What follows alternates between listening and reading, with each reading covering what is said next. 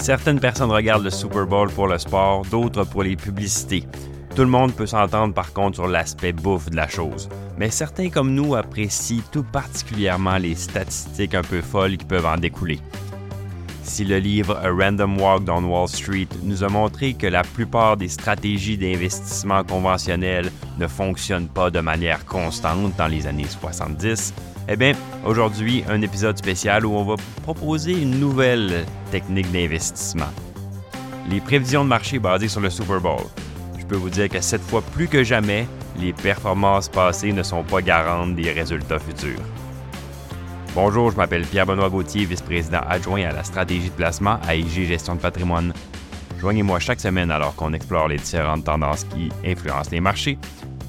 C'est la semaine du 3 février et encore une fois, les marchés sont en mouvement.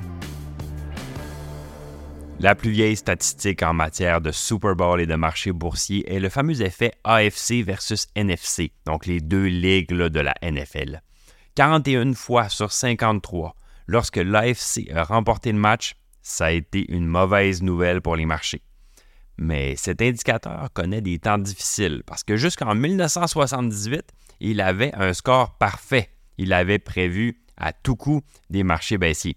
Par contre, au cours des 20 dernières années, il s'est pratiquement inversé. Euh, L'AFC est maintenant euh, l'élément haussier dans 70% des cas depuis 20 ans. Donc, cet indicateur-là nous a trahis, il est trop aléatoire, on a besoin d'aller chercher plus de données.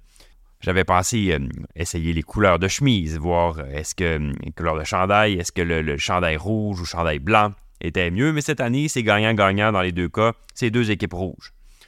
Les plus pointilleux pourraient souligner, dire Ben non, Pierre-Benoît, les Niners vont porter leur uniforme blanc dimanche. Ben pour moi, ça reste une équipe rouge, donc j'ignore cette statistique.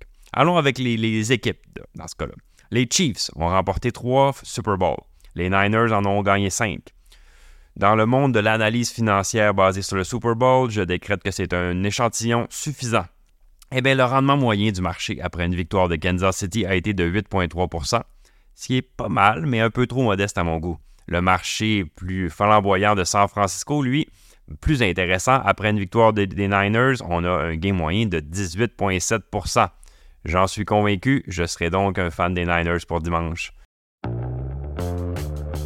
Merci d'avoir été avec nous, j'espère que vous avez apprécié ce balado. N'hésitez pas à le partager à vos collègues et amis et je vous dis à la semaine prochaine.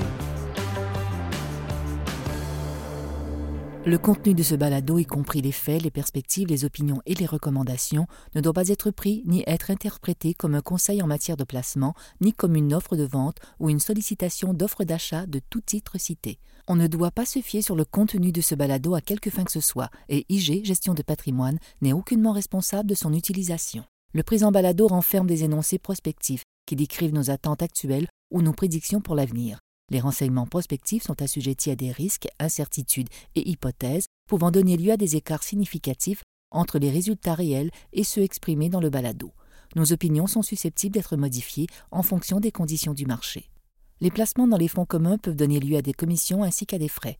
Veuillez lire le prospectus avant d'investir. Les fonds communs ne sont pas des placements garantis, leur valeur varie fréquemment et leur rendement antérieur peut ne pas se reproduire.